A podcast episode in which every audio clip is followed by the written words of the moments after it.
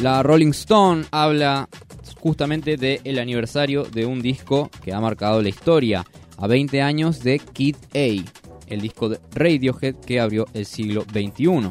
Justamente editó el disco el 2 de octubre del 2000.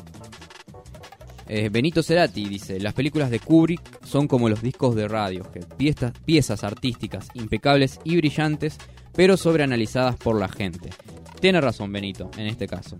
A veces nosotros nos complicamos más la vida de lo que deberíamos.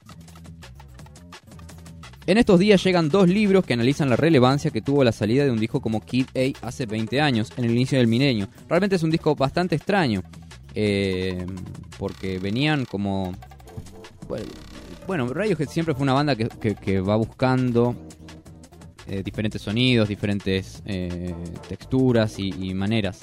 Venían aparte de, sus discos más consagratorios, tal vez, de Benz, em, OK Computer, y Kid A, Kid A ¿no? Eh, ya es un disco más, más experimental donde hay unos soniditos medios raros. A ver, vamos a escuchar un poquito de fondo mientras hablamos de este disco. Kid A, eh, como dijimos que abre el, el, el siglo.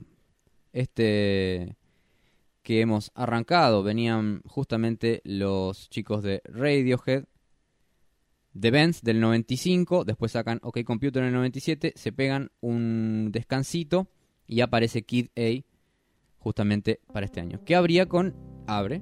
Everything in its right place. Eh, vamos a escuchar un poquito.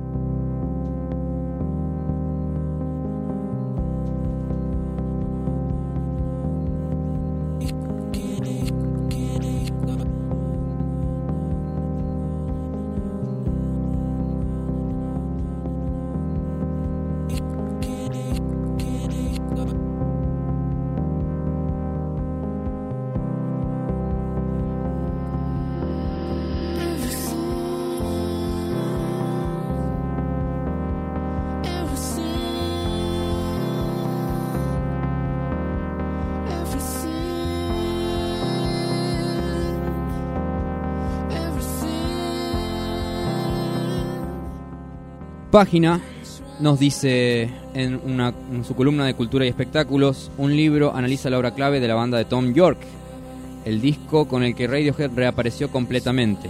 Tras el éxito de OK Computer, el quinteto se enfrentó a dilemas de los que salió adelante desafiando al concepto de banda de rock, entre otras cosas. Marvin Lin, un autor del libro sobre Key de la colección 33 un tercio, habla sobre el impacto de estas discusiones 20 años después. En 1999, Radiohead era más un dilema que una, banda. Tom York eh, odiaba escuchar su voz multiplicada por el éxito de OK Computer. Estaba peleado con la melodía y el concepto de grupo de rock, y tanto él como sus compañeros se resistían a la imposición de la industria de replicar el suceso. Hay un documental muy bueno, muy bueno, que, que data justamente de esta época, de la época de OK Computer, que ya les voy a decir el nombre, pero ahora no. Eh, el fin del siglo traía bajo la manga discusiones sobre el poder de las marcas y la camaleonización del capitalismo, el estado del planeta y el curso directo hacia el colapso ambiental, pero también del lugar que las figuras surgidas del entretenimiento podían tener en la conversación global. Bueno, en el caso de Tom York, hoy día es un, eh, activista ¿no? por eh, la ecología y por un montón de, de, de cosas muy, muy, muy interesantes. Es un hombre muy comprometido socialmente. Fue entonces que esta banda, tan trabajosamente estuvo a punto de disolverse en el proceso, se reinventó a través de este disco.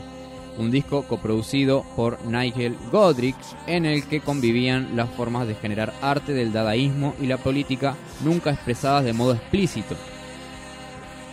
El álbum llegó a las bateas el 2 de octubre del 2000 y 20 años más tarde muchas de las preguntas y cuestionamientos que planteaba Key siguen vigentes o incluso se han tornado más urgentes.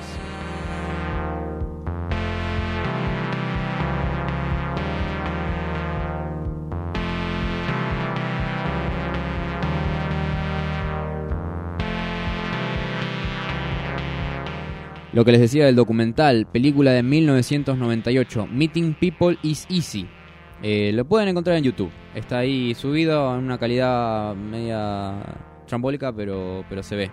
Eh, justamente trata esa época de hiper, hiper exposición y, se ve también el, el, hastío y el cansancio que les, que les causa esta situación a los, a los.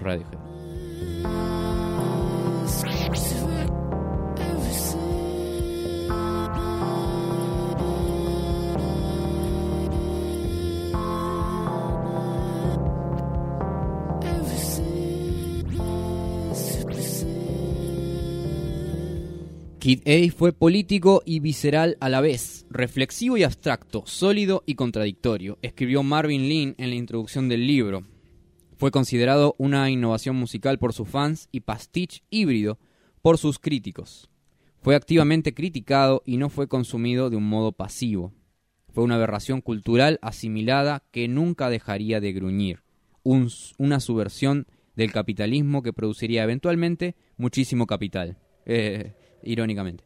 Fue el medio a través del cual el constante bla bla bla de la industria musical crecería hasta casi sofocar las incesantes protestas y exploraciones estéticas del álbum. El disco, en resumen, fue muchas cosas distintas para muchas personas. Para Mickey Day fue un boleto hacia la trascendencia. Citando justamente a Benito Cerati, realmente es una banda que ha sido sobreanalizada muchas veces, pero que a veces sí con sentido y con razón, y otras veces simplemente por esnovismo.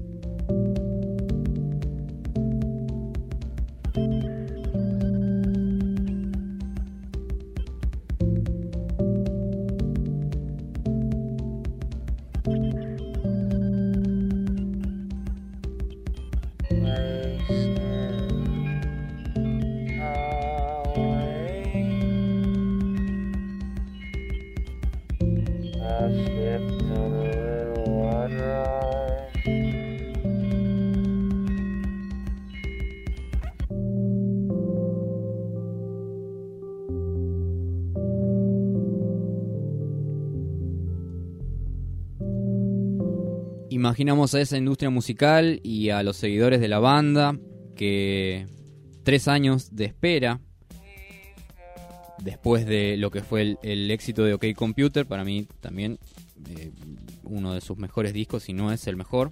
Em, la cara que habrán puesto cuando empezaban a escuchar este tipo de composiciones, buscadas más desde lo electrónico, buscadas más desde lo abstracto, lo surreal. Realmente habrá sido un desconcierto completo y total.